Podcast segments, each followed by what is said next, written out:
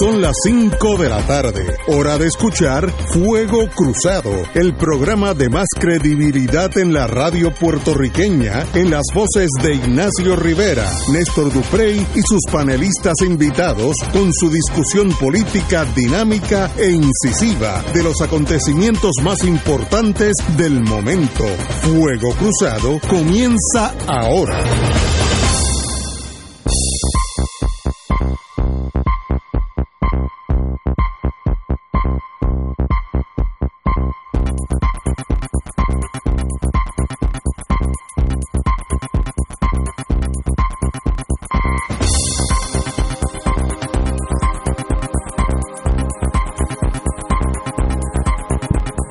Buenas tardes, Boys and Girls de Fuego Cruzado. 25 de noviembre. Ya estamos en diciembre. Lo que quiere decir que una vez que lleguemos a diciembre, estamos a 11 meses de las elecciones. Así que ya estamos para decidir el futuro por los próximos cuatro años de Puerto Rico. Ya yo tengo los resultados finales, se lo puedo dar. pero no voy a hacerlo porque entonces me van a decir que hay algo ilegal, pero no, ya yo lo tengo los últimos finales.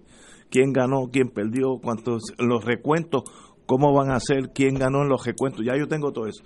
Este, quiere decir que estoy adelantado. Bueno, pero empezamos con Fuego Cruzado. Don Fernando Martín, como siempre.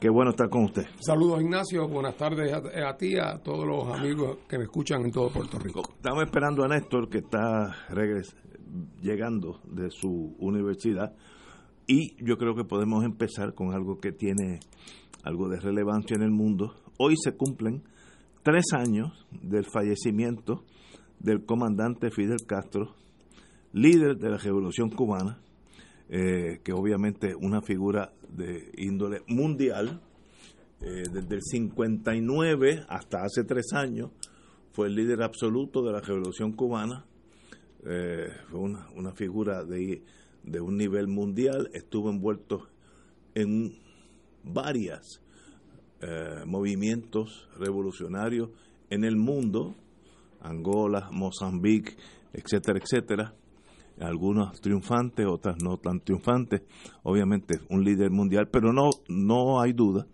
que en Latinoamérica fue un líder inspiracional que le enseñó a los latinos que sencillamente pueden ser eh, países libres y no bajo la el manto de aprobación de los Estados Unidos de América. Yo creo que ese es su gran calado en, en el mundo, en la psiquis latina, es que probó que se puede vivir sin los Estados Unidos, aunque eso conlleva un montón de problemas eh, económicos mayormente, pero sí, probó que se puede hacer. De ahí en adelante, pues hoy tenemos países que existen con sus problemas altas y bajas, pero Estados Unidos ya no es como ellos llamaban antes The Farm, la gran finca al sur al sur de Río Grande, que era una finca que llegaba hasta Tierra del Fuego.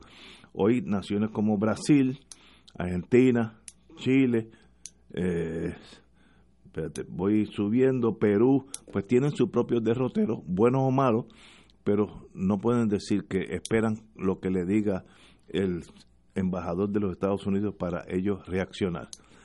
Fidel Castro, líder mundial, hoy, tercer aniversario de su muerte. Don Fernando Martín. Bueno, sí, sin duda, como tú dices, Fidel Castro fue una de las grandes figuras del siglo XX eh, y eso es independientemente de lo que... O sea, es como cuando la gente habla de Napoleón. A, na, a, nadie es nadie es tan torpe como para decir, oye, pero es que es que yo no hubiera votado por Napoleón. La pregunta no es si tú hubieras votado por él, hombre.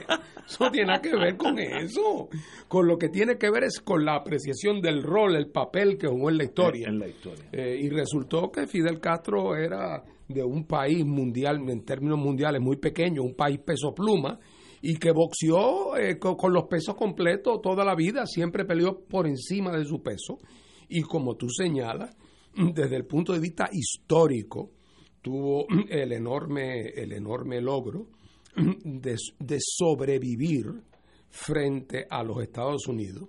Eh, y cuando digo frente a los Estados Unidos, es que Estados Unidos hizo lo indecible por tratar de salir de Fidel Castro, trataron de uh, matarlo en innumerables promovieron invasiones, desestabilizaciones económicas de todo tipo, eh, o sea, todos los posibles actos de piratería eh, los intentaron hacer los Estados Unidos contra Cuba, en lo que fue un, gran fracaso político para Estados Unidos, un gran fracaso político.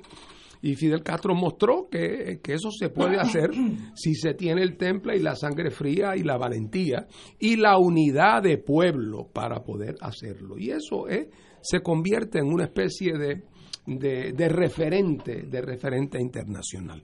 Eh, y, en el día en el día de hoy se celebran, como tú señalas, eh, los tres años de la muerte de Fidel eh, y claro, Cuba ha, seguido por la ruta de la zozobra y de las dificultades porque justo antes de morir Fidel se había llegado a un acuerdo histórico con los Estados Unidos cuando la presidencia de Obama, que parecía ser el primer paso en un itinerario que claramente llevaba a la normalización de relaciones. Eh, y eso a la última hora, cuando vino el triunfo de Trump, todo eso se revirtió eh, por el apetito electoral de Mr. Trump, no por cuestiones de principios, porque el señor Trump no tiene, principios. Así es que es lo mismo da, no es por eso.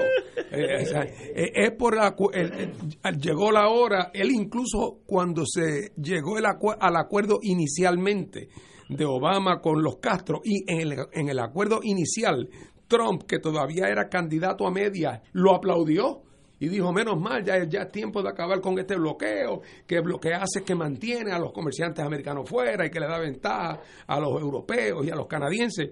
Y sin embargo, a la hora de la hora, cuando llegó el momento de las primarias y se acercaba la primaria en la Florida, y la Florida era absolutamente indispensable para sus planes presidenciales, se disparó un discurso en Miami donde le echó tierra a todo lo que había dicho y en efecto le declaró la guerra eh, a Cuba.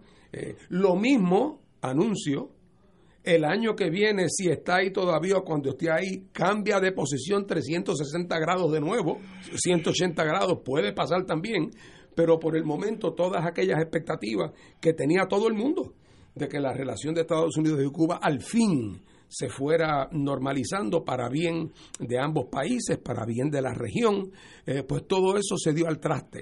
Eh, lo curioso es que eh, en, el liderato político cubano, que sepamos, Fidel fue de los que tuvo hasta lo último serias dudas sobre la seriedad de las intenciones de los americanos y escribió incluso algunos artículos antes de morir diciendo, bueno, yo lo acepto porque ya yo no soy el que mando aquí, decía él.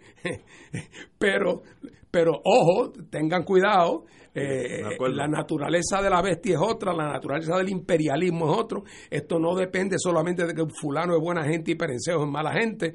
Así es que él siempre tuvo sus reservas, claro. Creo que ni él se llegó a imaginar que la, que, la piratería política norteamericana pudiera llegar a lo que ha llegado eh, con el actual con el actual presidente Trump. Así es que Cuba se encuentra una vez más pasando por momentos difíciles, complicados, eh, porque eso esa ya no solamente es el embargo contra Cuba, sino ahora también es el embargo de Estados Unidos contra Venezuela que ha significado una reducción en los envíos de petróleo eh, a Cuba. Así es que eh, Estados Unidos en eso no ha aprendido como nación su lección. Ahorita Ignacio hacía la interpretación optimista de que hoy no hay que estar pidiéndole permiso al embajador americano, pues siento decir que en muchos sitios se sienten que tienen que pedirle permiso y donde no lo hacen ocurren cosas terribles como acaba de pasar en Bolivia después de todo.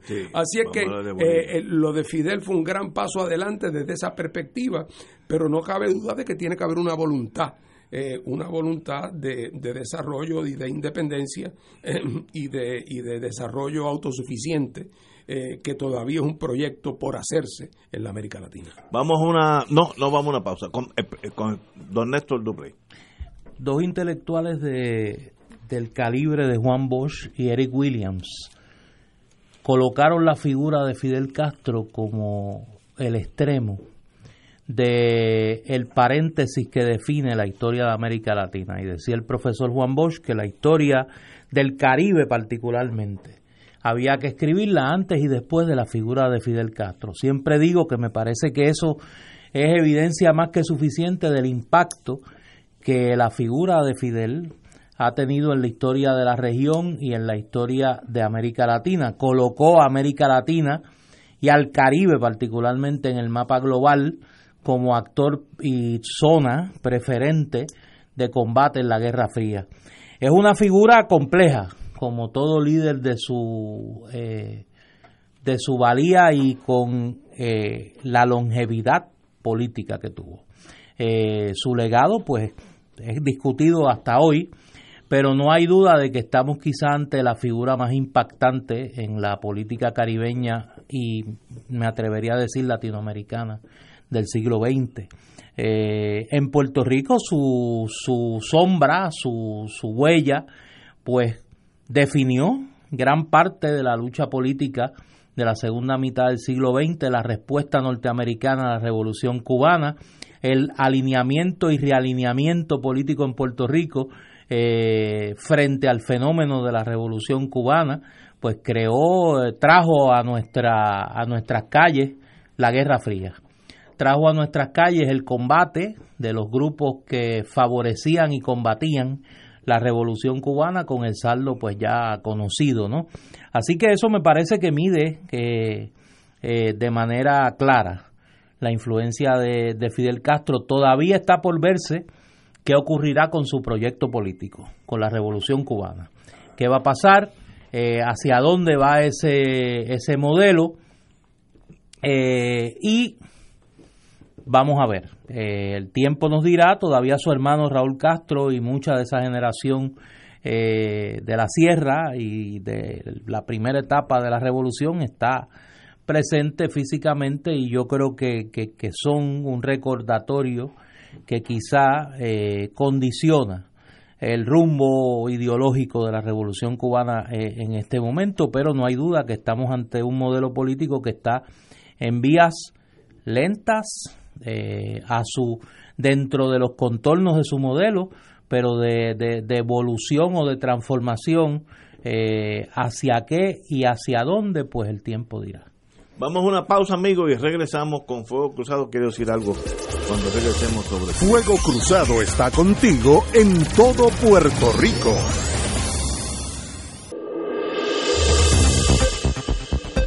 Y ahora continúa Fuego Cruzado.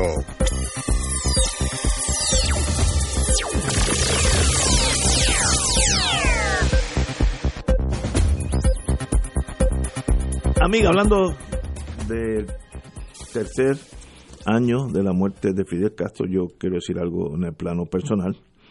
Yo admiro mucho a Fidel Castro, eh, igual que al Che Guevara, igual que Ho Chi Minh.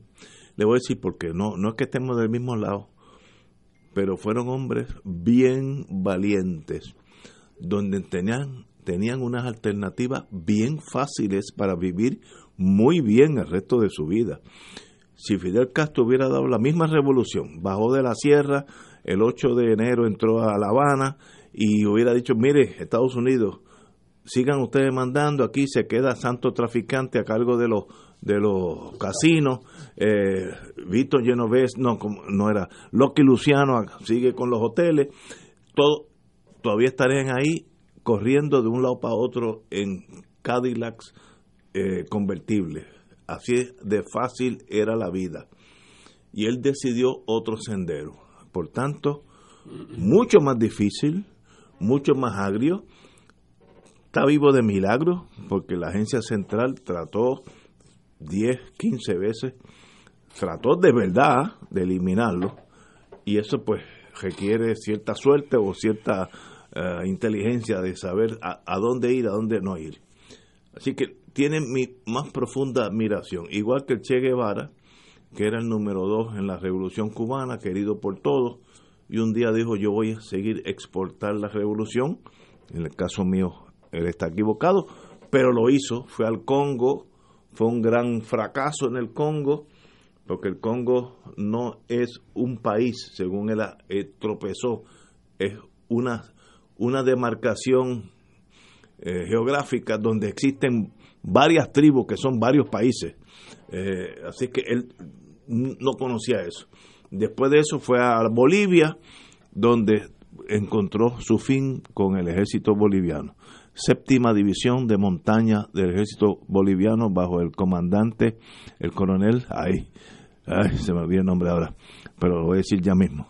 Eh, Barriento, ¿no? No, no, Barriento era el presidente, este era, bueno, lo digo ahora, que luego lo mataron en París, lo nombraron eh, embajador en París y los aquellos grupos alemanes lo, mataron. Eh, bueno, lo digo ya mismo.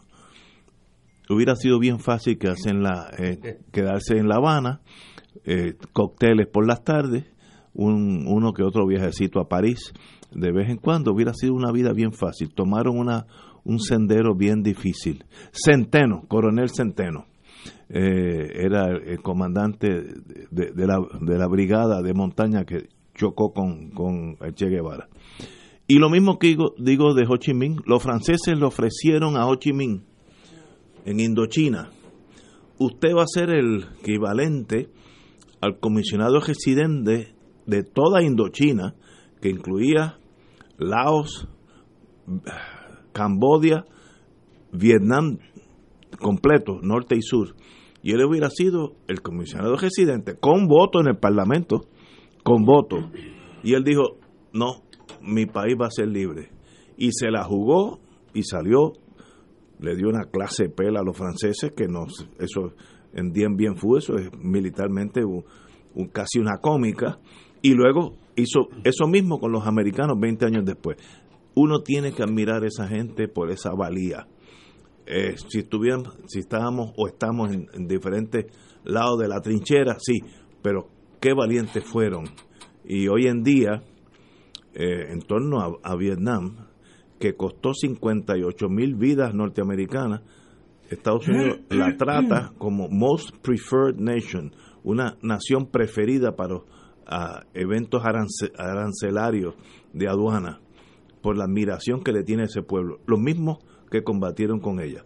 En Cuba pues hay un problema emocional, primero que tiene una colonia en Florida que tiene 25 votos para el presidente, eh, y segundo, que este era el hemisferio de los norteamericanos y Cuba al, al doblegarse, al no doblegarse, pues es mucho más agrio aceptar que un país latino pueda hacer lo que ellos deseen y no lo que desean los norteamericanos estoy siendo analista en este momento. Así que ese es el mundo, gente valiente, hay que admirarlo. Eh, qué pena que nosotros no tengamos más de nuestro lado de esa misma estirpe, de esa misma valentía. Y sencillamente, pues, esos son los que escriben la historia del mundo. Antes de bajar al cunetón político puertorricense, hay un aniversario en el día de hoy que tiene repercusiones no solo en la región, repercusiones en su momento política históricamente, sino que ha tenido un impacto global porque se ha convertido en una fecha emblemática. Y es que tal día como hoy, en 1960, el 25 de noviembre de 1960, tres jóvenes mujeres dominicanas, ah, eh, las hermanas Mirabal, fueron eh, Minerva Patria y María Teresa Mirabal, fueron asesinadas por la policía secreta, el SIM, de la dictadura de Rafael Leonidas Trujillo. Trujillo venía de haber recibido en el mes de agosto la condena internacional de la Organización de Estados Americanos que luego del atentado contra el presidente venezolano Rómulo Betancourt, donde se le colocó una bomba por esbirros de la dictadura trujillista eh, en su vehículo y estalló en la avenida de los Próceres en, Caracas, dejando a Betancourt eh, quemado en sus manos y en, su rostro, eh, había sido expulsada de la OEA la República Dominicana y se había colocado lo que Betancourt llamaba un cordón sanitario, siendo el primer embargo económico que decretaba la Organización de Estados Americanos, medida que luego se iba a aplicar por los Estados Unidos contra Cuba unos meses después. Pues en la orgía de sangre y violencia que se convirtieron los meses finales de la dictadura de Trujillo, eh, las hermanas Mirabal, que venían de una familia eh, acomodada, de la provincia de Salcedo, eran eh, activistas de la resistencia trujillista, una de ellas eh, antitrujillista, una de ellas Minerva Virabal era esposa de Manuel Antonio Tavares Justo, que era el dirigente del movimiento 14 de junio, eh, la organización principal de la izquierda dominicana en aquella época, una organización clandestina, eh, fueron asesinadas y su asesinato se convirtió quizás en el último clavo en el ataúd de la dictadura de Trujillo y selló la suerte de, del tirano que fue ajusticiado eh, meses después, el 30 de mayo, con armas que llegaron en la valija. A mí me gusta dar ese dato porque muestra particularmente a los amigos de la Unión Permanente que para los Estados Unidos nada es permanente. Llegaron en la valija diplomática del encargado de negocios de los Estados Unidos en la República Dominicana. Estados Unidos había cerrado su, su embajada y siempre cuento una anécdota de, de Santiago Polanco Abreu, de Chaguín Polanco Abreu, que lo envía a Luis Muñoz Marín, que estaba en la conspiración para asesinar a Trujillo, a reunirse con Rómulo Betancourt y a notificarle que en Puerto Rico había un grupo de exilados dominicanos que estaban planeando el asesinato de Trujillo y Betancourt le dice, muchachos, si hay como tres conspiraciones corriendo, corriendo a la vez, dos de ellas auspiciadas por la CIA. Eh, así que trataron de buscar la manera de ajusticiar a Trujillo y lo lograron el 30 de mayo, pero no hay duda que este asesinato fue el clavo en el ataúd porque eh, fue un ataque directo a los sectores más acomodados de la República Dominicana. La fecha se ha convertido en una fecha de conmemoración global donde se, eh, se celebra el Día Mundial de No Más Violencia contra la Mujer. En Puerto Rico esa fecha ha adquirido este año dimensiones eh, dramáticas porque se da en el contexto de meses de reclamos de las organizaciones pro derechos de la mujer, particularmente la colectiva feminista, que ha hecho todo lo que está al alcance para que se decrete por parte del gobierno de Puerto Rico un estado de emergencia en cuanto a la violencia de género en el país.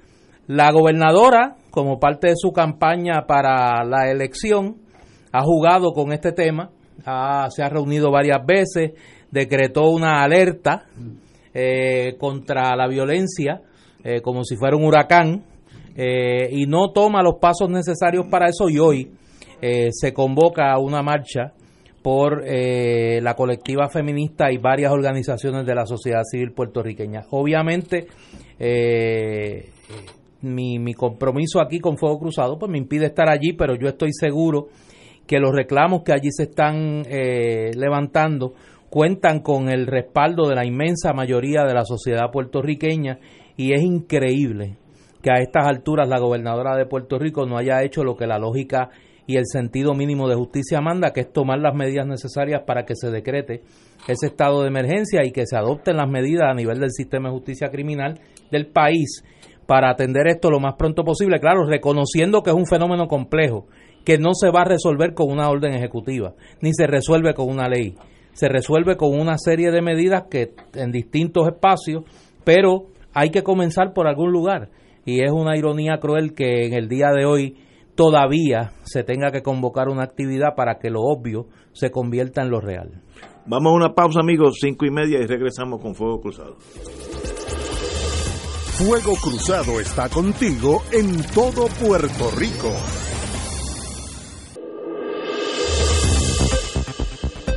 Y ahora continúa Fuego Cruzado.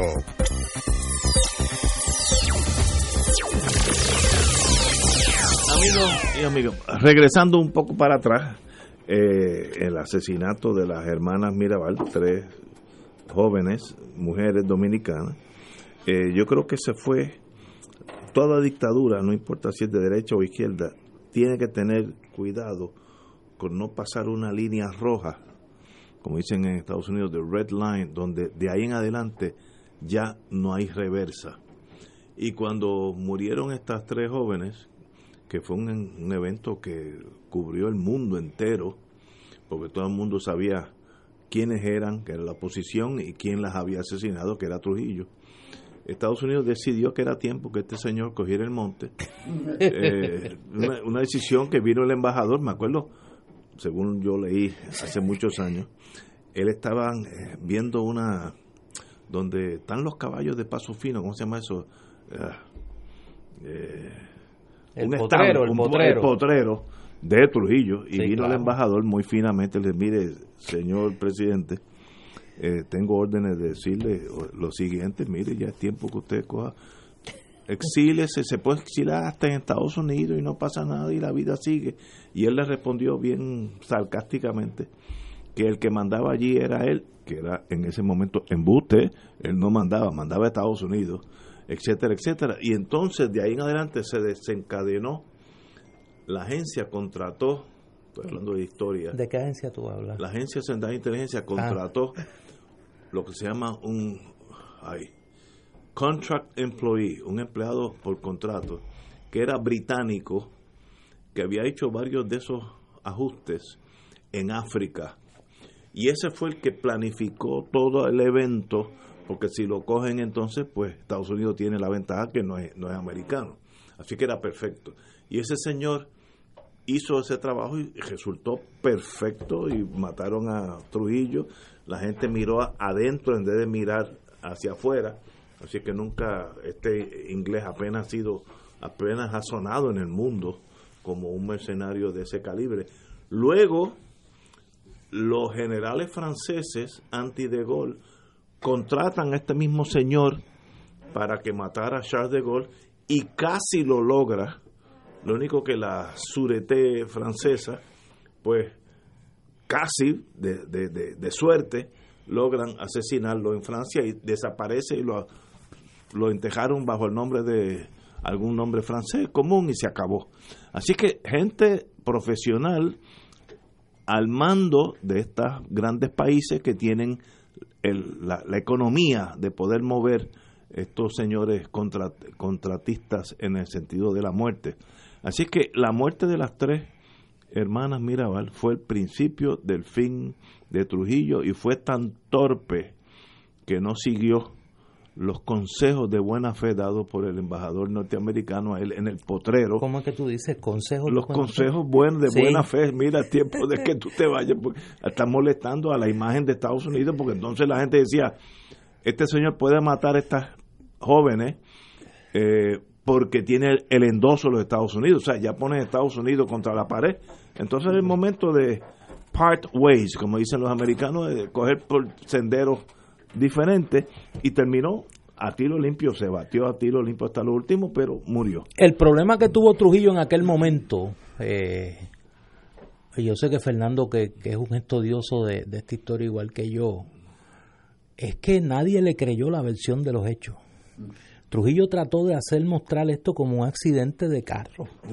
Eh, de, que un jeep se había- de, de que un jeep se había volcado por un risco y molieron el, que los cuerpos de las hermanas Mirabal a palos para que para que Pareciera. pareciera eh, un accidente automovilístico y yo creo que esa eh, lo, lo grotesco de la mentira Lo grotesco, sí. fue lo que lo que terminó de, de, de sentenciar a muerte la dictadura de Trujillo Una nota al calce sobre el tema este de Muñoz y de Muñoz eh, se opuso a Trujillo y conspiró contra él cuando la CIA le dio permiso.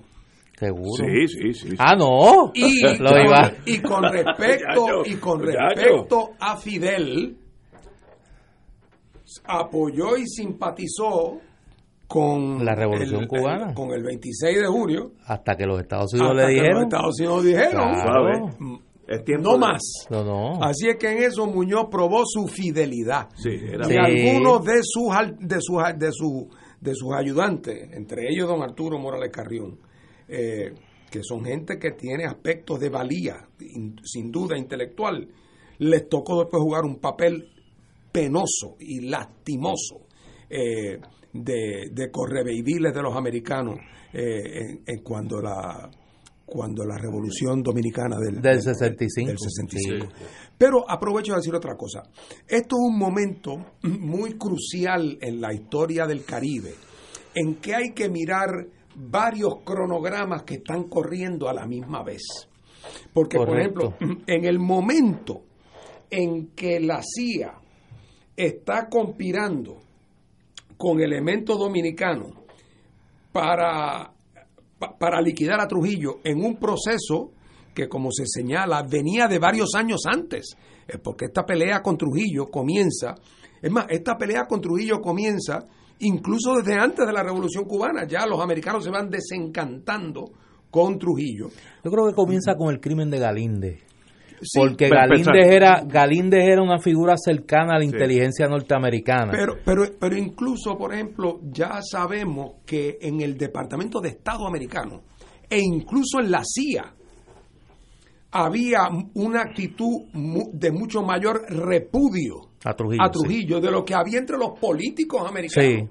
O sea, cuando los Richard Nixon y los incluso Roosevelt en los 40 y Truman, eh, la famosa frase, él es un hijo de la mala madre, pero es nuestro, hijo de la mala madre.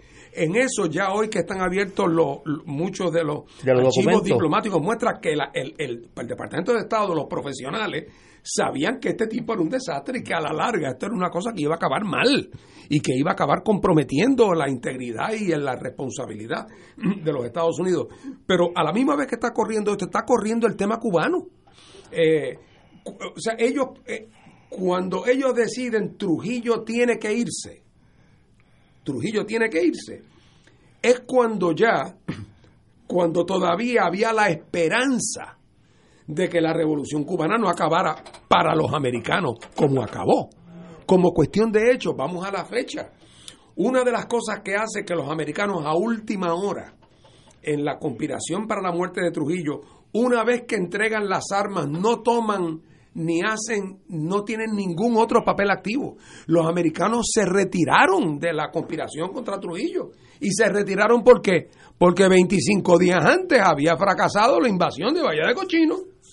25 días. Y los americanos, a la luz del fracaso de Bahía de Cochino, empezaron a reexaminar su política hacia las, hacia las y se dieron cuenta que, que aguantaron la mano en lo de Trujillo. Lo único que eso ya estaba echado a correr. Estaba muy avanzado. Y las personas que acabaron matándolo tenían sus reservas pasionales que los llevaban a eso. Y una vez que eso echó a correr, no hubo manera, no hubo manera de, de pararlo. Yo tengo la sospecha de que si el ataque de aquella noche no hubiera el del 30 de mayo. El 30 de mayo no hubiera sido exitoso y pudo no haberlo sido por siete razones, porque un carro se hubiera cruzado en el medio por cualquier tontería. Mira que yo yo he rehecho en automóvil esa ruta. Sí. Eh, eh, por cualquier razón pudo no haber funcionado. Si no lo llegan a haber podido matar esa noche, quizás no lo hubieran podido matar nunca. Digo, cuando digo nunca, en el futuro. Sí, claro. Y quizás Trujillo hubiera durado cuatro o cinco años más. Y con, y con la, el, la virazón del proceso cubano hacia la unidad con la Unión Soviética, quién sabe si Trujillo hubiera acabado siendo rehabilitado por los americanos. Pero fíjate, yo, yo, yo tengo una diferencia contigo. Yo creo que precisamente por el cambio de óptica de los norteamericanos sobre la revolución cubana, era muy incómodo para la administración Kennedy poder desarrollar una política de ser de acoso y cerco a, a, una dictadura como, como definían a, al gobierno revolucionario cubano mientras la dictadura de Trujillo estaba allí. O sea, Trujillo era incómodo para el discurso norteamericano contra la revolución cubana. Yo creo que eso es, yo creo que lo que dicta la sentencia de muerte de Trujillo mm. En términos geopolíticos es el cambio de actitud de los norteamericanos con la revolución cubana. Porque para que, para que esa política tuviese sentido, tenía que a la vez oponerse a la presencia de la dictadura de Trujillo al lado de, al lado de Cuba. Sin embargo, sin embargo, aguantan la mano después de Bahía de Cochino. Aguantan la mano. Eh, y, y, y la, lo que se conoce de la intervención de la CIA en el momento post muerte, post asesinato, sí ahí hay un momento de mucho balbuceo, ahí no hay dirección. Y cuando uno lee las memorias del, del que Kennedy manda luego de, de, embajador, John, Barlow, Martin. que escribe un libro maravilloso y no lo conoces, te encantaría. Se llama Overtaken by, Events. Correcto. Un libro extraordinario. Tú te das cuenta que ellos estaban, no sabían por dónde empezar. O sea, como que tuvieron que reconstruir todo aquello. Ya luego, cuando llegó la gente de Johnson, Sí, que eran otra se cosa. fueron los más suavecitos de Kennedy y entraron los más duros, Thomas Mann. Thomas Mann y, toda esa ahí gente. empieza la lucha donde se dan cuenta que al hombre que iban a poner la Balaguer. Los, los hermanitos Rostow que jugaron un papel importante. Pero ese es un tema, un tema interesante. Pero nada, la, realidad del caso es que el, tema de las hermanas Mirabal fue un tema que capturó la imaginación y la indignación de la gente. Sí. Eh, y, y no cabe duda de que eh, en el mundo hay cada vez mayor mayor conciencia, viendo alguna televisión esta mañana de madrugada en casa, viendo los canales de otras partes del mundo. Es sorprendente cómo se ha generalizado eh, las manifestaciones eh, multitudinarias en todas partes del mundo en contra de la violencia contra la mujer. Y no cabe duda de que en eso es verdad que nos, nos seguimos escandalizando y con razón cada vez que vemos los casos de violencia contra la mujer que hay, pero también hay que decir, que yo creo que es importante, que hemos tenido grandes progresos. Yo recuerdo cuando yo era muchacho, ese era un tema que no se discutía. Y si el y, y, y, particularmente en el campo, aquí yo tengo un recuerdo de niño, en el campo, de que se sabía que fulano de tal le daba unas pelas a la mujer con planazo, le daba planazo con el machete. Por cualquier tontería de celos, porque venía borracho, porque no lo complacían. Y eso a nadie se le ocurría intervenir con eso. A nadie.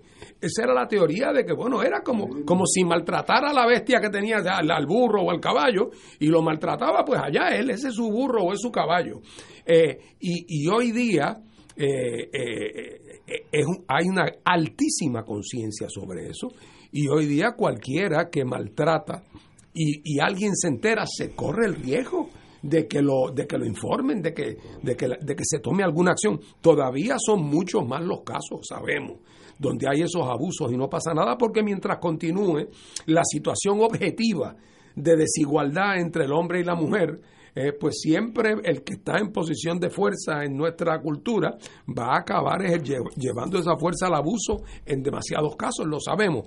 Pero hemos empezado a caminar eh, esa ruta, pero lo que tenemos que tener claro es que esa ruta conlleva un cambio tiene que haber un cambio en la realidad de cómo se organiza la, economía, cómo se organiza el trabajo, cuáles son las facilidades que están disponibles para las mujeres, para empoderarlas, para, para, no, para que no tengan que ser tan dependientes, para, para promover la causa de la, equidad.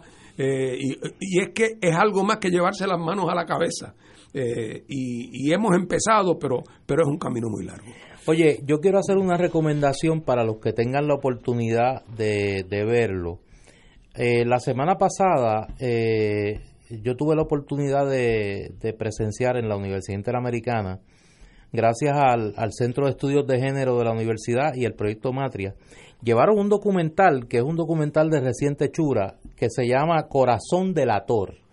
Es un documental que produce la Fundación Puertorriqueña de las Humanidades y el Proyecto Matria y está dirigido por Guillermo Gómez Álvarez y es una historia de la violencia de género en Puerto Rico.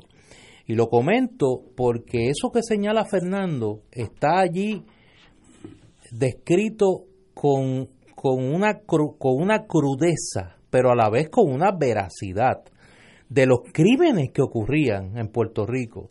Hay un crimen famosísimo allí, voy a, voy a omitir el nombre de, de, de la familia, porque una familia muy, conocida en el área metropolitana eh, de, de, un asesinato de la esposa de, esta persona, que es un caso, yo no lo conocía en la década de los 50, que es uno de los casos más escalofriantes. La ahorcó y le, le metió un, un, un, un clavo en el, en el cuello y son unas, son unas cosas escalofriantes. Y ese fue Puerto Rico en los 30, en los 40, en los 50. Sí se ha avanzado mucho, pero es una ironía cruel que estando una mujer de gobernadora, que fue procuradora de las mujeres, se haya resistido tanto a, a dar el paso lógico de acabar de declarar esa emergencia en, la, en los casos de violencia de género en el país. Vamos a una pausa, continuamos con este tema. Esto es Fuego Cruzado por Radio Paz 810 AM.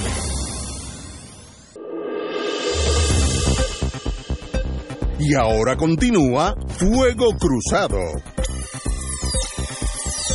Regresamos, amigos y amigas. Piden que repita el nombre del documental. Se titula Corazón Delator. Es un documental eh, dirigido por Guillermo Gómez Álvarez producido por la Fundación Puertorriqueña de las Humanidades y el proyecto Matria. Y es una historia de la violencia de género en Puerto Rico. Según los números que he leído en estos días, eh, una mujer muere cada siete días por la violencia eh, doméstica. Eso para mí es un número que raya en lo inconcebible.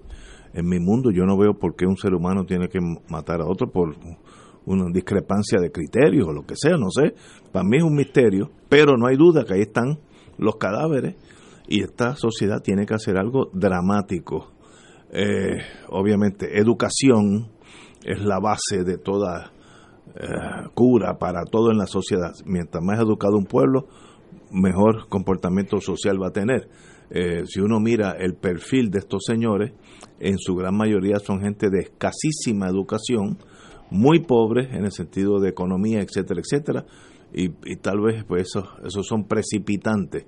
Pero no hay duda que hay una violencia incontrolable donde el gobierno, este, el próximo, el que sea, tiene que tomar medidas drásticas, no sé, prioridad en la policía, eh, mano dura en la, eh, con, la sentencia, no sé, eh, yo, yo no soy sociólogo, pero obviamente hay un problema muy serio de violencia doméstica y yo en un país civilizado que maten una persona cada siete días es casi inconcebible. Pero en, en Japón, la última vez que yo estuve por allá, vi que en un año estaban preocupados los japoneses porque habían matado cuatro personas, cuatro en un año. cuatro en un año. No es de violencia doméstica, de, de todos juntos.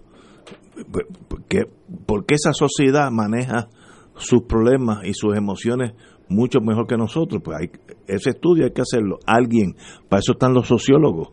No, no es para estar dando discursos, es para estudiar qué es lo que hay allá que no hay acá. Y sencillamente, pues, mano dura, estado de emergencia, yo creo que sobra. Yo no sé si eso, eso per se no soluciona un problema, pero eh, es un principio. La gobernación tiene que tomar eh, cartas en este asunto.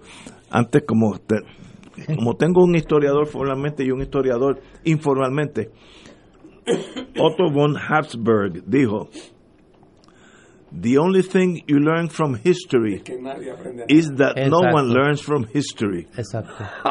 Digo, alguna gente aprende, otros no. Lo único que se aprende de la historia es que nadie aprende de la historia. Extraordinario pensamiento. Y por eso cometen los, los mismos errores este, año va, año viene, los mismos errores. El otro día, Néstor, te lo digo para tu, para tu archivo profesional, salió alguien con una versión eh, editada de la famosa frase de, de, Santayana, de Santayana de que aquellos que no conocen la están, condenados a, repetirla. y la modificación decía aquellos que saben demasiado de historia están condenados a repetirla oye de verdad que Trump es algo especial. Oye tú quieres no, no, te fuiste mira primero te fuiste pero, por Fidel Después fuimos a las hermanas Mirabal. Te falta hablar de Haití y de Jamaica para no llegar a Puerto Rico. No, no, no. quieres llegar? No, yo no quiero. no quieres hablar de Puerto Rico. Ahorita hablamos. Pero llega. No, no, estoy, estoy tenso, estoy tenso. Sí, no, no llega porque hace una semana que tú estabas aquí lo más contento. dale, dale, dale. No, no, lo de Trump pues. Déjalo de Trump para después. No, lo de, Trump pues coger sí, la, háblame, la háblame, háblame del, del anuncio que viene. Estoy citando ahora. Sí, Así que no me critiquen. Las puertas de la democracia no se le puede cerrar a nadie. Ahí está. Al pueblo hay que escucharlo. Ahí está. y quiere que yo me vaya tranquilo para casa.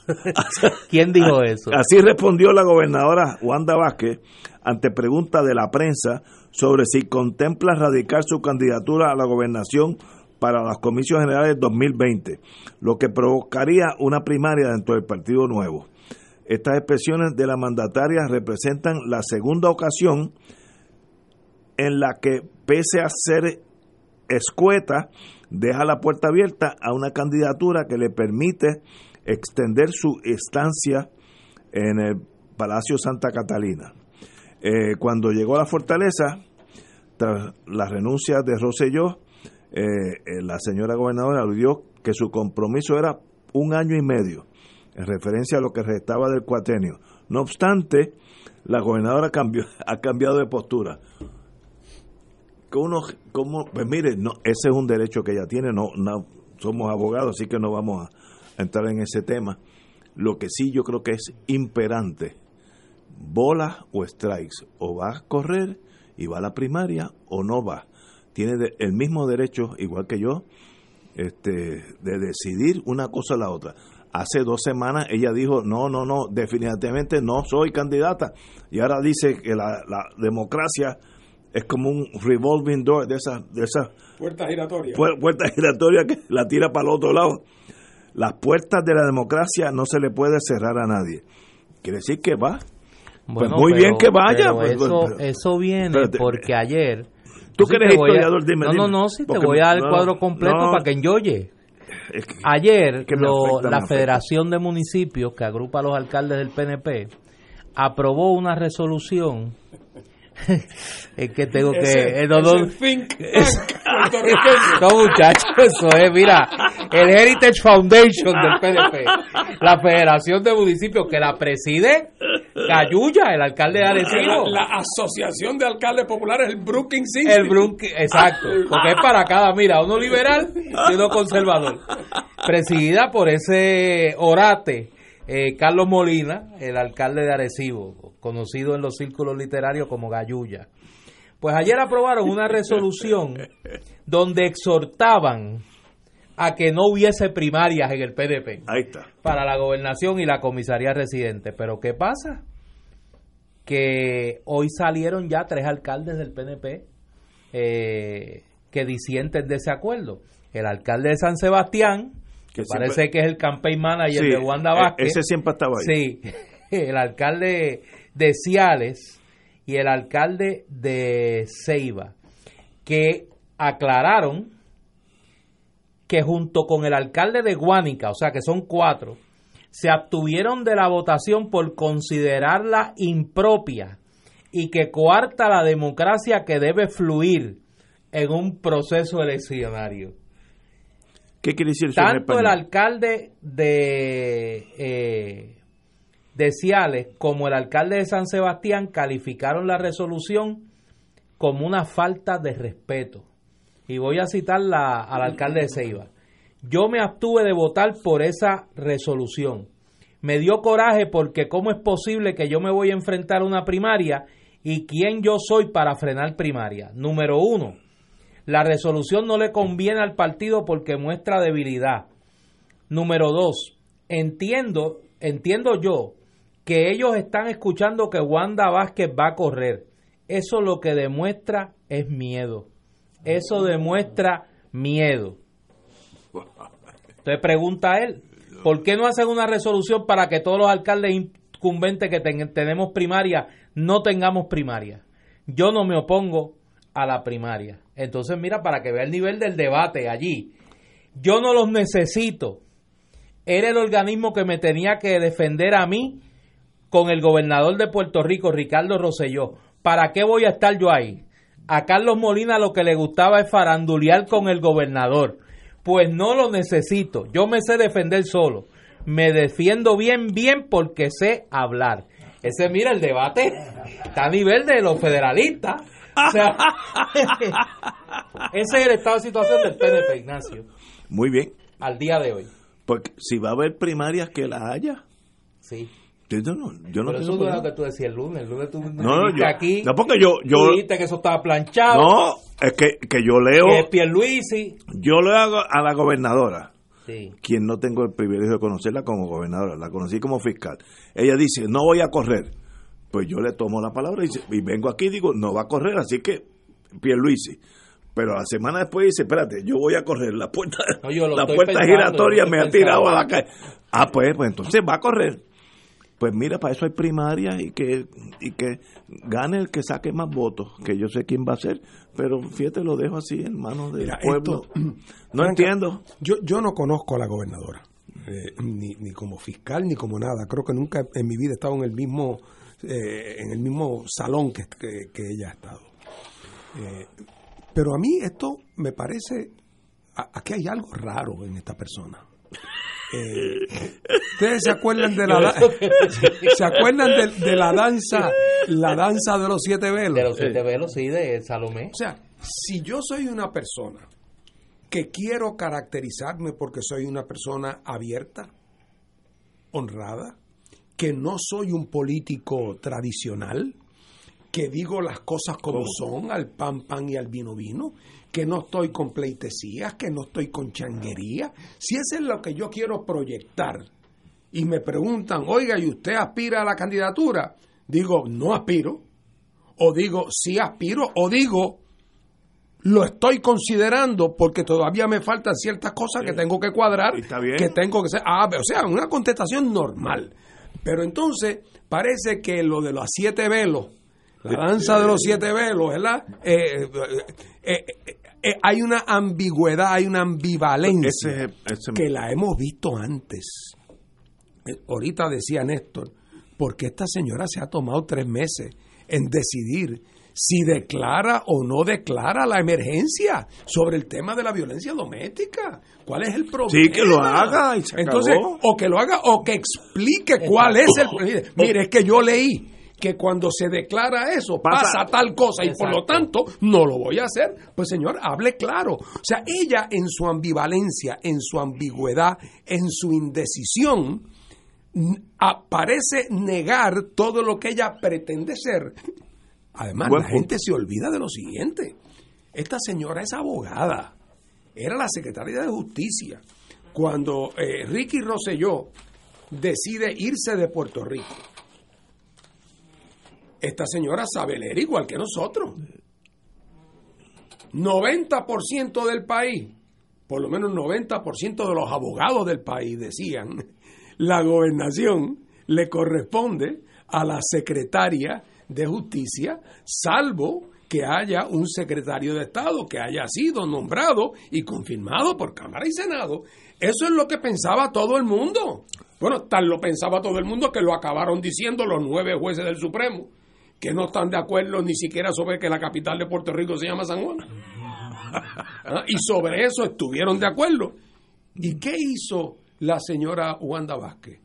La señora Wanda Vázquez hizo unos arreglos con la juez presidenta para ver si tomaba juramento, pero en eso dice ella que la llamó Pierluisi y que le dijo, no te vistas que voy yo. Y ella le dijo, le se pasé, Ah, pues bien. Adelante. Ah, pues muy bien. Pero, pero ¿qué es eso? ¿Pero qué es eso? Que ella entendiendo que tenía razón, porque ella le dejó pasar a, a Pierluisi. Es verdad, no digo yo que tenía que, formarse un... Tiene que haber hecho un planteamiento eh, público defendiendo la sucesión constitucional y no lo hizo. No lo hizo. Las razones, ¿Tú la sabes, Ignacio? No tengo. yo tampoco. ¿Quién la sabe? ¿Ella las ha explicado? No. La prensa le ha preguntado una pregunta tan elemental. ¿Por qué ella, siendo la sucesora, cuando Pierluisi lo llamó, le, le, entregó el batón a Pierluisi? Eh, o, es que ella no creía? O sea, aquí hay problemas. Eh, eh, entonces, entonces ella ahora anuncia que va. Aquí hay varios fenómenos. ¿Creo yo que ella va a ir a la primaria? No, no creo que va a ir a la primaria. Ni yo tampoco. ¿Qué es lo que está pasando? Esto es una especulación mía. Yo no tengo ninguna información.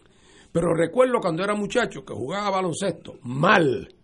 Jugaba baloncesto mal. Yo jugué todos los deportes y fracasé en todos. Pero jugué. Y yo recuerdo siempre que cuando había en el equipo del otro lado un tipo que era medio pistolita, que le gustaba tirar, pero que no era muy bueno.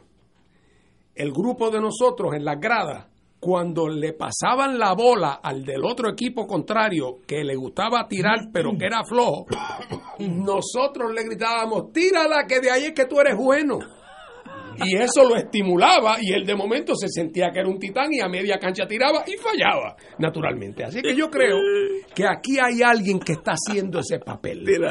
Aquí hay alguien que por sus intereses le está diciendo a Wanda, tírate, tírate, o sea, o, por lo menos o por lo menos amenaza con que te vas a tirar, ¿verdad? A eso súmale que hay unos ayudantes Claro. Que el anillo, como le decían al de Balaguer en Santo el Domingo. Anillo para ciego. El anillo para ciego. Que le dice, jefa, que bien quedó, jefa, que bien estuvo, jefa, que bien lo hizo, jefa, la calle está con usted, jefa, mi vecino me dijo. No dejemos esto a mitad. ¿Por qué? Porque ese es el grupo que quiere seguir pegado ahí, que sabe que quizás con Pierluisi no entra. Y ese grupo todos los días le dice eso. La prensa lo estimula eh, y entonces, por último, están la maldición de los la maldición de los interinos, que son los espejos. Los espejos deberían estar prohibidos, porque cada vez que pasa por un espejo para peinarse, se mira y dice, ¿y por qué no yo? se mira bien y dice, oye, ¿y por qué no yo? Después de todo, ¿eh? ¿por qué no yo? Y entonces esa combinación de factores la lleva a este juego de la danza de los siete velos que no, no la hace quedar bien. No la hace que quedar decida bien. Y se entonces, acabó. ¿Qué es lo que está pasando? Bueno, hay alguien que quiere que Pierluisi se sienta amenazado. ¿Para qué? Para que Pierluisi no adquiera demasiado poder. Por ejemplo, eh, sé por dónde va. la- Fíjate, ya yo sé por una dónde va. persona como, como por ejemplo, ¿eh? Ah, como por ejemplo, eh, un suponiendo, como decía antes, Sí, un sí. suponiendo, un Tomás Rivera Schatz, si lograra echarse, ponerse la medalla de que él es quien convenció a doña Wanda que no se tirara, adquiere fuerza y, y- y- y apalancamiento dentro de su partido, hombre, pues Seguro, claro que pues sí. seguro.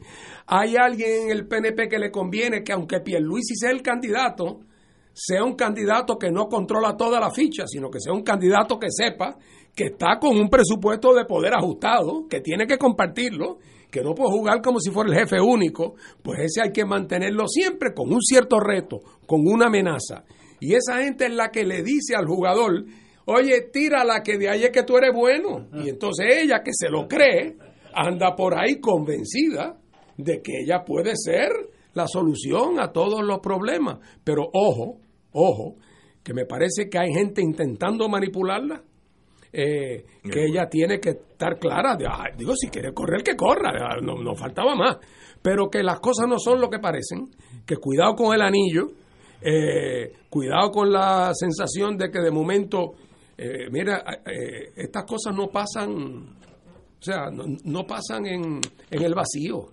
Eh, estas transformaciones mágicas no, no- no ocurren así. Pero otra vez, ella creo yo que se hace daño a su propia reputación y a su figura si aparece jugando en lo que pudiera llamarse una especie de coqueteo con una Coqueteo. candidatura. Mira No la, no mira la razón. frase que ella dice, Fernando. Yo no puedo despejar ni pasar por alto los reclamos públicos y reclamos personales de mucha gente para que yo sea una candidata en el Así es, 2020. el pueblo la Mira, más claro no canta un Sí, gallo. No, no, no. Más claro no canta un gallo. Señores, tenemos que ir a una pausa que decida sí o no y para encima. Vamos a una pausa, amigos. Regreso. Fuego Cruzado está contigo en todo Puerto Rico.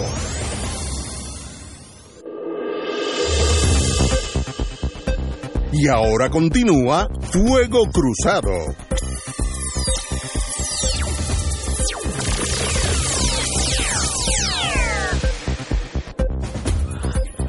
Regresamos, amigos y amigas, Fuego Cruzado. Sí, es que quiero adelantarle a las amigas y amigos Radio Escuchas que eh, más tarde en el programa voy a tener que irme un poco más temprano porque a las 7 de la noche eh, voy a estar en Casa Norberto, en Plaza Las Américas, presentando el libro del querido amigo Jorge Fidel López, Roberto Clemente, eh, el astro boricua, que es un libro eh, muy completo sobre la trayectoria de Roberto Clemente en Puerto Rico. Su carrera como pelotero en Puerto Rico desde sus inicios, el softball, béisbol AA y toda su trayectoria como jugador en la Liga de Béisbol Profesional de Puerto Rico y otros datos de su vida es un extraordinario trabajo de Jorge Fidel López, Roberto Clemente, el astro que se presenta hoy a las 7 de la noche en Casa Norberto en Plaza Las Américas. Así que si me voy unos minutos antes, pues me excusan que es que quiero llegar a tiempo allí. Cada vez que mencionan el nombre de Clemente, pues uno regresa donde uno primero chocó con ese nombre. Él jugó de Pittsburgh. Jugó los Piratas de Pittsburgh, toda su carrera en Grandes Ligas. Cuando en mis años que vivía por allá, yo no sabía quién era Roberto Clemente, nunca lo había visto, nunca había oído el nombre. Y me acuerdo que estaba viendo el juego contra los Yankees, y yo era a favor de los Yankees. Y ese señor cogió una bola casi fuera del estadio, de lo lejos que estaba, y se viró y tiró a home como si hubiera disparado un cañón y obviamente pues sacó en out al corredor de tercera. Y yo dije, oye, qué buen atleta, ¿quién será ese señor? Pensé que era un americano. Eh, y Clementi, bueno, Clementi, se me quedé Clemente. Años después que estoy viviendo en Puerto Rico, me di cuenta que aquel de aquel brazo prodigioso era Roberto Clemente de aquí. Y entonces le cogí un cariño, aunque nunca lo conocí, porque lo vi en neutral, no era puertorriqueño, era un empleado, un jugador más. Ahora, era un atleta de primera clase, una cosa excepcional. Pues este libro es extraordinario para los fanáticos del béisbol, eh, tiene cualquier cantidad de fotos, cientos de fotos, Roberto Clemente en Puerto Rico, lleno de estadísticas, lleno de datos, un gran trabajo en inglés y en español, es un libro bilingüe del amigo y hermano Jorge Fidel López. Oye, lo que vamos a hablar ahora no tiene nada que ver contigo, No, yo ahí me. Eh, pero. Eh, ahí yo me enajeno. Fernando y yo estamos poniendo atención. Tenemos con nosotros la compañera Lidia Soto, administradora de uno de los edificios de Combined Building, empresa puertorriqueña que se dedica a la administración de edificios de apartamentos dirigidos a personas de 62 años o más nosotros nos pasamos por un rollo ya. Ya estamos más que cualificados. Compañera, muy buenas tardes. Buenas tardes. Es un honor para mí estar aquí con ustedes en Fuego Cruzado. Agradezco mucho esta oportunidad para hablarles sobre estos apartamentos que hay disponibles para los adultos mayores. Y existen 20 edificios en toda la isla. Así es. Existen eh, 20 edificios eh, alrededor de toda la isla. Hay en Ciales, en Hormigueros, Arecibo. En San Juan hay cinco edificios en diferentes áreas de San Juan. En Atorrey, en Santurce, en la 65 de Infantería, en Cupey, que es donde yo trabajo. Eh, hay edificios en el área que usted quiera vivir muy probablemente en ese pueblo o cerca, pues hay un edificio administrado por, por Combine Building. Pueden ir a la página de internet viviendapuertorico.com, ahí aparecen todos los edificios. Viviendapuertorico.com. Ahí aparecen los edificios, el teléfono, fotos, eh, eh, em, los mismos residentes dando su testimonio de cómo ha sido su experiencia de vivir en los edificios. Existe cupo disponible y se están aceptando solicitudes, así que es una de las pocas de época, eh, eh, eh, estoy pensando en inglés, perdón, entidades que no tiene problemas, que dicen hay cupos disponibles y están aceptando solicitudes. Así que no hay que hacer una lista de esas cosas. Así es, la persona puede ir y solicitar, el proceso es bastante sencillo, llenan su solicitud de vivienda, los apartamentos son amplios, son frescos, son cómodos, no tienen que pagar el servicio de agua, está incluido en su renta, eh, tienen cable TV, servicio de cable TV gratuito, los apartamentos vienen con su gabinete, estufa, nevera, calentador, así que hay seguridad, hay coordinadora de servicio o trabajadora social, es una oportunidad de tener una mejor calidad de vida ya después de los 62 años. El requisito es 62 años o más. Este, eh, esto es un programa estatal, federal. Federal. Funciona con fondos federales. De, vivienda. Exactamente. Y entonces dicen, uh, tienen que valerse por sí mismas. ¿Qué quiere decir eso? Exactamente, para es vida independiente. A veces las personas dicen, ay, pero una égida, porque lo piensan como si fuera un hogar. No voy a poder entrar, no voy a poder salir. No, es vida independiente, es un apartamento que usted va a tener ahí. Exactamente, entra cuando usted entiende, sale cuando usted entiende, pero con una mejor calidad de vida. Hay seguridad, eh, los apartamentos pues siempre se le da mantenimiento, cualquier cosa que se le dañe corre por el edificio, ¿verdad? Que sea de uso y desgaste normal.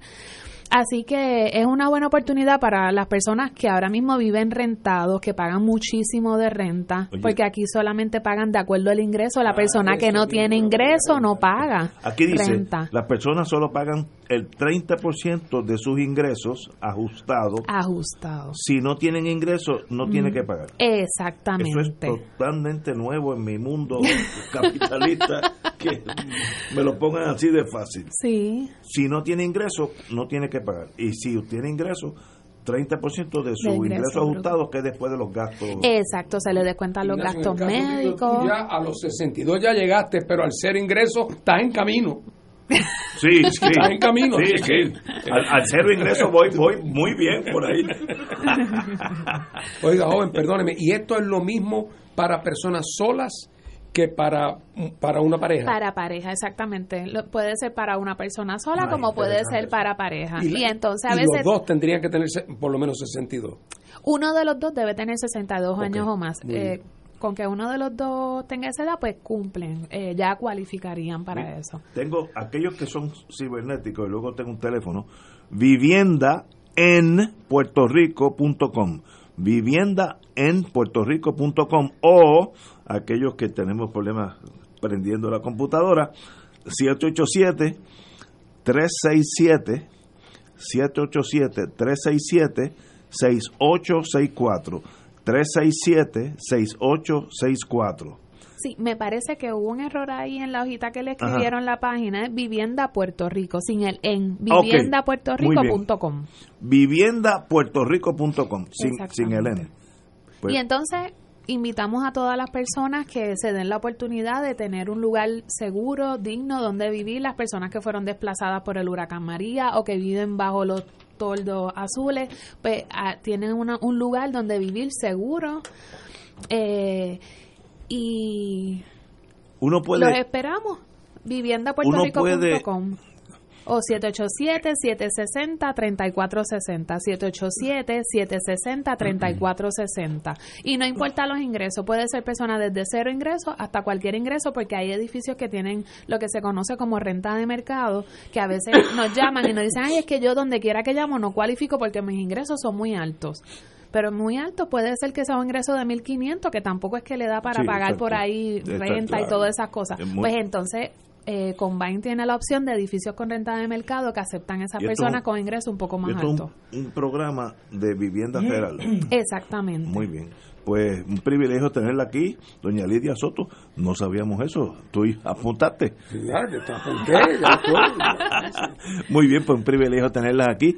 Y uno puede llamar al 787-760-3460. 787-760-3460. Sí. Para por lo menos ir y ver. Exacto, orientarse sin ningún compromiso. Muy bien.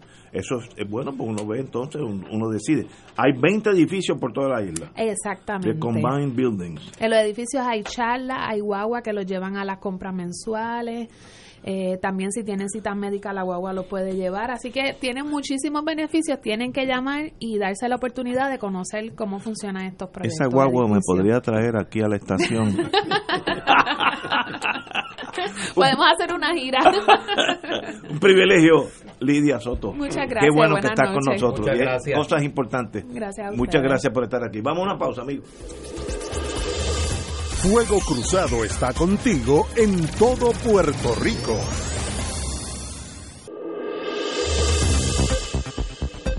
Y ahora continúa Fuego Cruzado.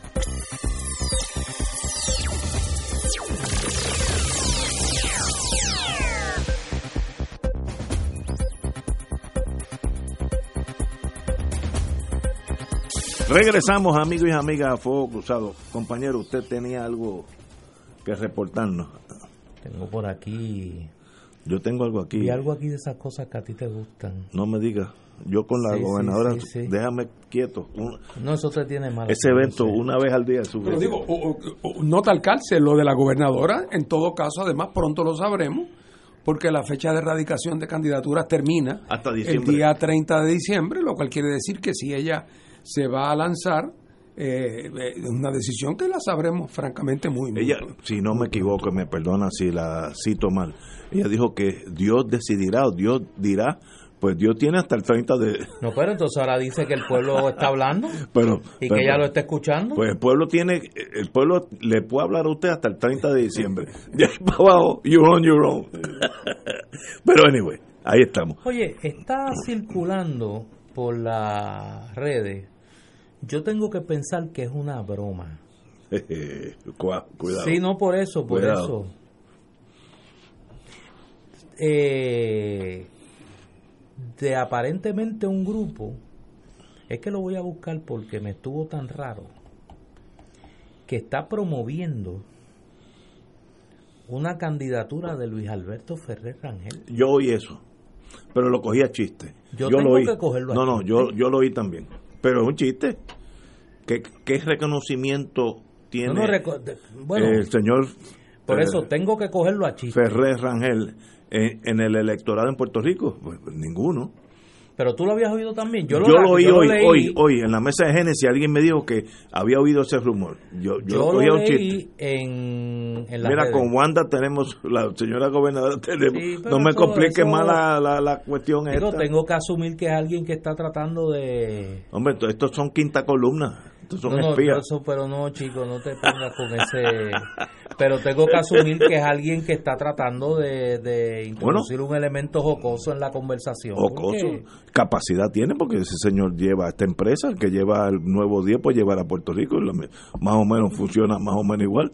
En, o sea, gastos y, y Yo ingresos. tengo, y lo comento solo por lo anecdótico, pero yo tengo que asumir que eso es un chiste. Yo también. Yo, yo Tengo que asumir que es un chiste. Yo, ahora, yo lo oí hoy. Me lo dijo un senador del Partido Digo, Popular. y al que y el que lo está cor- haciendo correr, si es un chiste, la pegó, porque bastante gracioso que es. Pero mira, es que aquí estamos, aquí nosotros en eso imitamos a los americanos en todo. Ustedes saben que en Estados Unidos, a la hora cero, eh, se le está cayendo los calzones al Partido Demócrata al darse cuenta que es muy posible eh, que no tenga un candidato para ganarle a Trump. ¿Verdad? Que eso sería un, comentario editorial sobre los Estados Unidos terrible, pero, pero parece ser claro que las encuestas indican que incluso en un estado como Wisconsin, eh, eh, Trump le gana a cualquiera de los demócratas. Entonces, de momento, se desarrolla como un furor de tratar de buscar un candidato que pueda unificar al Partido Demócrata y a todos los que son anti-Trump.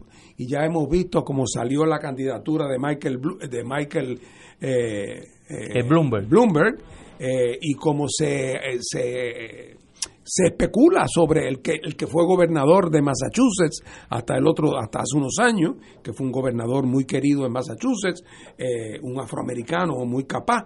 Eh, bueno, Eh, Deval Patrick. Patrick. O sea que empiezan a surgir los nombres ante la percepción de que los que están como que ninguno, Correcto. ninguno, ninguno afinca, como que ninguno logra eh, engranar. Y entonces yo creo que aquí un poco pasa lo mismo. Hay gente en todos los partidos, digo, me refiero al Partido Popular y al PNP, que piensan que con los candidatos que tiene quizás no ganan. Entonces empieza una desesperación. Algunos PNP pensando que quizás la gobernadora es mejor candidato que eso. Y podrá haber populares que piensen que quizás eh, alguien que viene de fuera de la política, como pudiera ser Albi, pudiera ser un mejor candidato. Eso ya se había hablado antes de la familia Ferré hace mucho tiempo. Sí. Yo recuerdo cuando el papá de Albi estaba activo en la gerencia y dirección del periódico El Día. que Antonio tuvo- Luis Ferré. Antonio Luis Ferré, que tuvo sus conflictos con Hernández Colón cuando era gobernador. Y el chiste era que teníamos en Puerto Rico un gobernador que, que, que- que lo que quería hacer era dueño de periódico y un dueño de periódico que, Que lo que quería ser ser gobernador. gobernador. O sea que esa tensión eh, se había dado en algún momento. Pero eso, eso en la familia como que corre, porque yo recuerdo cuando don Luis Ferrer sale, digo, primero cuando don Luis Ferrer era gobernador, se hablaba que su sucesor iba a ser Antonio Luis Ferrer. cuando presidía el Consejo de Educación de Superior. educación superior. Y luego ese nombre de Antonio Luis Ferré, de vez en cuando y de cuando en vez, circulaba como gran esperanza blanca de unos sectores del país para ocupar una candidatura, particularmente la gobernación. Luego recuerdo que a raíz de la muerte de don Luis Ferré y la participación de Albi Ferré en el funeral y la despedida de duelo que pronunció, y como siempre esta cosa de Ferré querer competir con Muñoz Marín, pues en eso no que en eso no se quedaron atrás. E igual que en el entierro de Luis Muñoz Marín, muchos en Puerto Rico eh, conocieron por primera vez a Victoria Muñoz Mendoza, pues alguna gente creía que luego del entierro de Luis Ferré, igual que pasó con Melo Muñoz, pues Albi Ferré se iba a convertir en una figura de cierto protagonismo político. Eso no ocurrió y ahora parece que están tratando de recalentar a alguien esa idea. Yo tengo que asumir que a manera de broma, a manera de chiste y no como un esfuerzo serio, ¿no? Yo no creo que sea serio. Señores, tenemos que ir a una pausa, son las seis y media. Fuego Cruzado está contigo en todo Puerto Rico.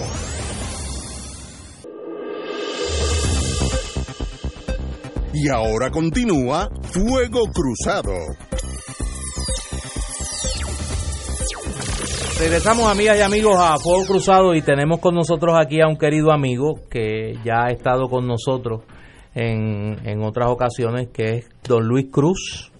Eh, esta vez en su encarnación de, principal figura de Global Consulting Group y viene a hablarnos de un seminario sobre indicadores claves de desempeño, eh, KPI, que así es que se le conoce a, a, este, a esta iniciativa en inglés. Eh, que lo va a estar dando el KPI Institute a través de Global Consulting Group y ya habíamos hablado, este es el segundo, ¿no? Este es el tercero. El tercero, ya habíamos hablado de uno de uno anterior. Luis, bienvenido a Fuego Cruzado. Saludos, Néstor, Fernando, eh, eh, Ignacio, muchas gracias por... está por ahí, es que como hoy es lunes, no, estoy el lunes y tú sabes que después del lunes viene el martes. es difícil, ¿no? Y está, pasando por unos momentos mira, martes, miércoles y jueves son días de tensión. Son difíciles, son difíciles. Son días de tensión, sí, sí, sí. Pues mira, Néstor, eh, eh, sí, como tú bien dices, esta es la tercera vez que damos este seminario. Este seminario va dirigido a personas que quieran medir el desempeño de su empresa. Y estamos en Global Consulting junto con el KPI Institute promoviendo una cultura de medición tomar decisiones de tu empresa no por olfato, no por lo que yo creo, no por, por el más o menos, sino por una decisión bien tomada, bien pensada, con información basado en una estructura sólida de, y balanceada de, de indicadores claves de desempeño. Eso es lo que estamos haciendo.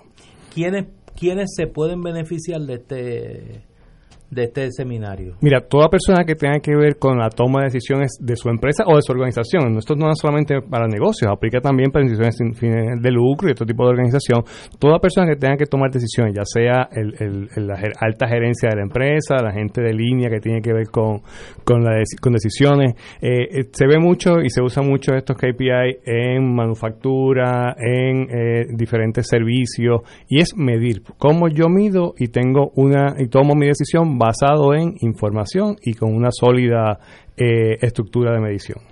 Cuando yo tuve, yo tuve 10 años de mis eh, años mozos en General Electric, yo me di cuenta lo mucho que ellos consultan antes de tomar una decisión importante. Casi nunca era interna, sino consultaban a alguien externo ¿Qué usted que de esto, esto eh, este, este teléfono, aquel, cuál de los dos, usted sabe? Me sorprendió porque uno estaba acostumbrado a tomar decisiones de la baqueta. Y, y en las grandes empresas eso no es así. Toman decisiones muy serias después de un análisis con usualmente terceras personas. Eso es así, Ignacio, que bueno a este punto porque eso es lo bonito de la tecnología estamos viviendo la cuarta revolución industrial, que es la revolución tecnológica, que nos ha hecho los costos tecnológicos mucho más económicos y por lo tanto están en acceso de, de todo el mundo. Y esas empresas pequeñas que antes, como tú bien mencionas, no podían darse el lujo de tomar o tener ese sistema de consultores ni de sistemas para tomar decisiones muy robustos, pues eso está accesible ahora a, estas empresas. Extraordinario. ¿Y cuándo es esto? Esto va a ser el 4, 5 y 6 de diciembre, la semana que, La viene. semana que viene. Miércoles, jueves y viernes de la próxima semana ¿En el Hotel Verdanza de Isla. Verde. No, Eh, Isla Isla Verde, Verde. Isla Isla Verde. Verde. Perdón, Isla Verde. Lo que era el Rocket Club cuando yo era joven. Eh, Tú eras muy joven. Demasiado para acordarme, pero... Pero, pero, pero- ¿verdad que usted trae una referencia No, no, no. este?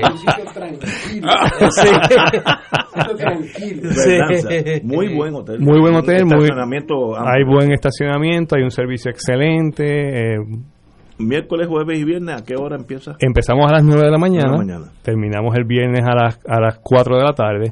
Esto es bien interesante, porque son cuatro, tres días, perdón, pero al terminar estos tres días la persona se toma un examen y la persona sale en un proceso ya final para una certificación como un profesional en. KPIs. ¿Dónde hay que llamar para para información? Pueden llamarnos al 763-2451 o al 787-200-2746. También nos pueden escribir a luis arroba globalconsultingpr.com.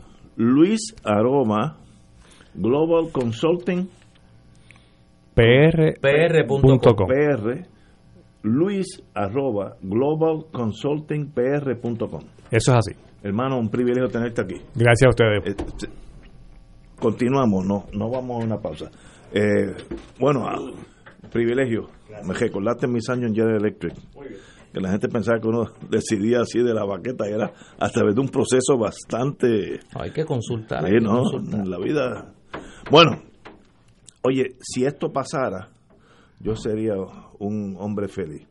La gobernadora Wanda Vázquez emitió este lunes una orden administrativa para ofrecer agilidad en el proceso de otorgación de permiso. el si ella Señor. hace, mira, solamente eso, le hacemos una estatua al lado de los presidentes allí que están, los presidentes que están en cobre, es cobre que lo hacen.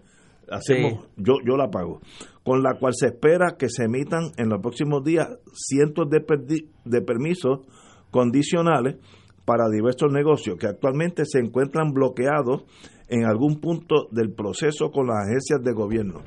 Yo diría que la tara principal que tiene este país es la permisología, no la permisología como entidad, sino la per- permisología como barrera a poder obtener el permiso. Por ejemplo, eh, en el estado de Texas, que yo creo que tiene un poquito más de dinero que Puerto Rico, si yo voy a abrir un restaurante, dependiendo del county, del municipio, y ese county ya tiene eh, zonificada la zona X como comercial, pues yo pongo restaurante Rivera y voy, obtengo un permiso provisional que te lo dan esa misma tarde. Yo voy allí y me lo dan. Y ya yo tengo permiso de alcohol, permiso de todo. Eventualmente, el estado de Texas, del county, perdón, va y coteja si yo cualifico para la licencia de alcohol, etcétera, etcétera. Pero yo empiezo a trabajar en ese restaurante hoy mismo, hoy. En Puerto Rico eso toma un año si tienes buenos abogados. Si no tienes abogados, no lo vas a tener. Y voy a hablar de un caso que demuestra así. Espero que la señora gobernadora me oiga. Hace como tres años, un comerciante que tiene un restaurante muy bueno en el Viejo San Juan se mudó unos 150 metros. El mismo restaurante, las mismas personas, los mismos permisos. Tuvo que esperar un año por la licencia de alcohol y esperó un año porque me contrató a mí. Yo fui a hablar con el secretario de Hacienda, que era Zaragoza, y esa misma tarde obtuvo el permiso. Era el mismo restaurante, o sea, no es, no es que vino un tipo de Júpiter a montar un restaurante, era el mismo tipo, se movió un bloque y medio para arriba, para San Juan, hoy está en el tope del Hotel Milano. Y digo, pero no es posible. Pues mira, sí es posible. Puerto Rico la permisología es una gran barrera a cualquier persona que sea, y si, si no tiene muchos ingresos, eh, puede ser la diferencia entre ni comenzar ese negocio, porque sencillamente te abruma. Eh, los bomberos que tienen a un tal Rodríguez, tenían hace unos años, y Rodríguez está de vacaciones, por tanto nadie puede inspeccionar ese restaurante que ya lo tiene todo. Pues no puede abrir hasta que Rodríguez venga de Madrid al, al mes. En, en Texas no pasa eso. ¿Y por qué? Eh, son superiores a nosotros. No, no, es que nosotros nos enredamos con una burocracia que se ha tornado como un Frankenstein, ¿eh? más allá de la gobernación, eso corre solo. Compañero. Yo, a lo largo de mi vida, desde que soy jovencito, yo creo que yo, salvo que no estuviera en Puerto Rico, he oído casi todos, casi todos los discursos de, mensaje de Estado del país. Y no falla uno, eso Hay dos cosas que la recuerdo, por lo menos desde tiempo de Muñoz, ciertamente desde Roberto Sánchez, dos cosas. Uno, es la promesa de que se iba a acabar con lo que los americanos llaman el red tape. Exacto. O sea, que se iba a facilitar el proceso burocrático, hombre, sin, sin, eh, manteniendo siempre una vigilancia y una fiscalización adecuada, pero mínima, se iba a facilitar los permisos que en Puerto Rico se requieren para todo. Y entonces eso siempre se prometía y siempre se aplaudía con delirio. Y la segunda promesa que se hacía siempre, Néstor, esta tú la tienes que recordar, era que los sábados iba a haber unos horarios flexibles. Ah, sí, para la agencia de gobierno. Para que Eso es así. Los días Eso lleva 40 años. Oye, pero es una cosa, uno no sabe si es como un. Y tiene razón que viene desde Sánchez, porque yo creo que el primer experimento de eso fue la administración de Sánchez. Y entonces lo siguen prometiendo. Cada vez que se promete, se toma como una promesa nueva, se aplaude con delirio y ahí queda hasta el próximo cuatrenio. Entonces, uno pensaría, ¿cuál es el problema? O sea, yo sé que nadie tiene varas mágicas y que esas cosas no se hacen en un instante, que hay resistencia, pero es que, mire, hay una frase que el que no puede hacerlo chiquito, no puede hacerlo grande. Esto es verdad. El que no puede lo menos, no puede lo más. Si tú no puedes organizar que alguien corte la grama en el patio de la escuela, no hay forma que consigas enseñarle a lebra a los muchachos, que es lo que es difícil. ¿ah? Si no puedes organizar el corte de la grama. ¿Cómo va? Si no puedes asegurar que la lancha había que, no que salga a tiempo, que salga. ¿Cómo entonces vas a poder hacer y que no se te baraten los muelles? ¿Cómo vas a hacer las cosas complicadas? Que desarrollar un plan de acción económico, social para Vieques. Entonces, aquí estamos ahogados en lo chiquito. Y, pero ahogados, quiero decir, empantanados. Y esos dos temas. Y entonces, oye, cuando viene la gente del Banco Mundial y hace el examen de, de, poner a Puerto Rico en la lista de los países con relación a la dificultad o no de hacer negocio. Oye, este tema este tema de la, del, papeleo y la reglamentación, Puerto Rico siempre sale por allá de los últimos. O sea, lo que en Singapur hacen en 48 horas, aquí toma 48 semanas. Eh, y entonces nadie puede decir que el gobierno de Singapur no se ocupa de que las cosas funcionen como deben. Se ocupan muy bien y le dan seguimiento. Pero aquí es casi una, eh, eh, es casi una imposibilidad, es como una cosa kafkiana. Y entonces, claro, eso tiene dos resultados. O que el que va a hacer un emprendimiento no lo hace. O segundo, que entonces la invitación a la clandestinidad. o tercero, la corrupción. a veces es por eso. Vienen entonces los famosos gestores, que estoy seguro que hay gestores que son gente honrada, pero hay otros gestores que calzan cualquier número y, y entonces mucha gente sabe quiénes son y esos son los que se dedican a, a pasar al toque del limón pues, eso lo que hace es aumentar la corrupción, desacreditan los procesos públicos, desacreditan los servidores públicos, acaban con la fe en Puerto Rico de los puertorriqueños en la capacidad de su gobierno de atender las cosas elementales. Y entonces, pues todo eso acaba eh, fomentando la fila de JetBlue.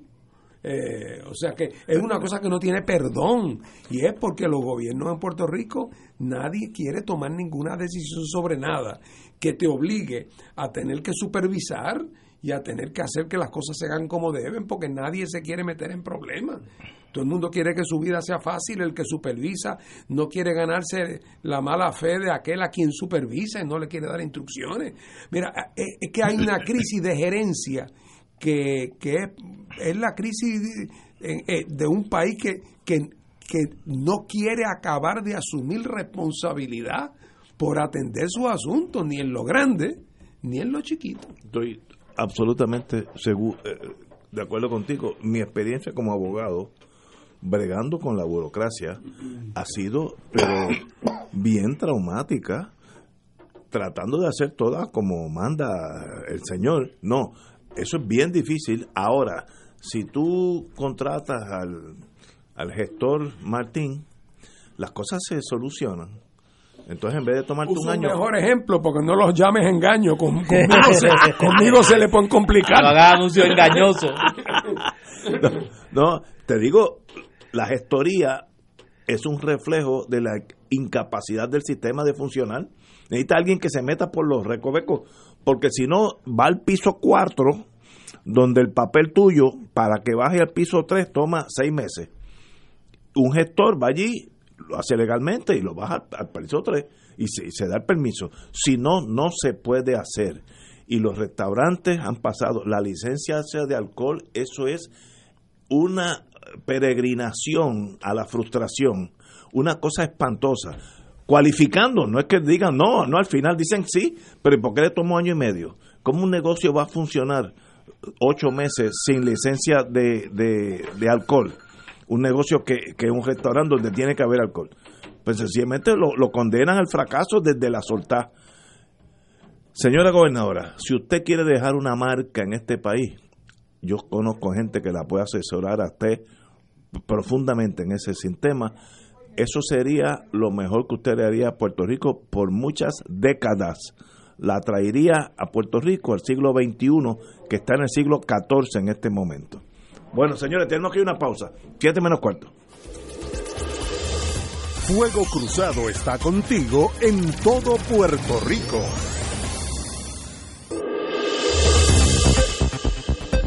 Y ahora continúa Fuego Cruzado.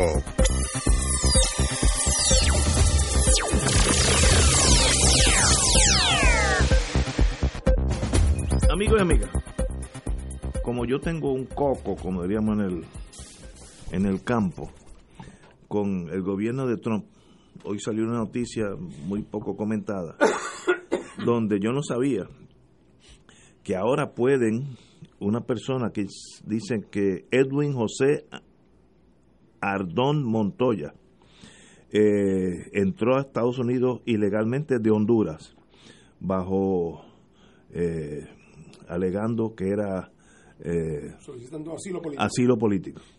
Estados Unidos tiene una, un convenio ahora que es third tercer país seguro.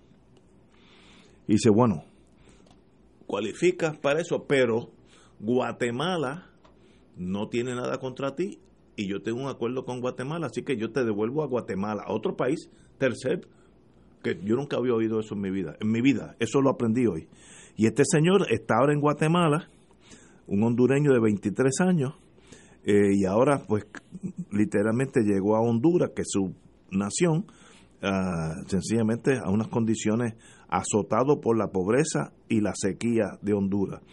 Pero Estados Unidos ahora, aunque cualifiques, este es el trompismo, se me sube la bilirrubina, dice, bueno, es verdad, no te voy a, devolver a Honduras, pero yo tengo un acuerdo con Guatemala, me imagino que esa base de dinero, Guatemala tuvo que aceptarlo obligado. Sí, sí, sí, a base de dinero, yo te voy a pagar 25 mil dólares por cada que, y, y Guatemala dice, envíalo para acá y allí se morirán de hambre, porque allí pues, Guatemala tampoco es un, no, es Suiza donde lo estoy enviando, pero demuestra el desprecio racial del gobierno de Trump anglosajón hacia los latinos. Y eso es importante para nosotros saberlo porque ahí está en una fotografía lo que ellos piensan de este pobre infeliz que se llama Edwin José Ardón hondureño. Nosotros estamos ahí también en esa fotografía. Y me da coraje y me frustro y veo que no se puede hacer muy poco hasta que este país, Estados Unidos, salga de este señor presidente. Oye, que por cierto, como comentaba ahorita, una de las cosas eh, preocupantes eh, es que cuando, a pesar de lo que hace, las revelaciones que se han hecho en las vistas en el Congreso durante estas últimas semanas de personas que tienen información de primera mano eh, o evidencia circunstancial muy poderosa que evidencian que el presidente de los Estados Unidos eh, trató de utilizar, de chantajear al gobierno de Ucrania.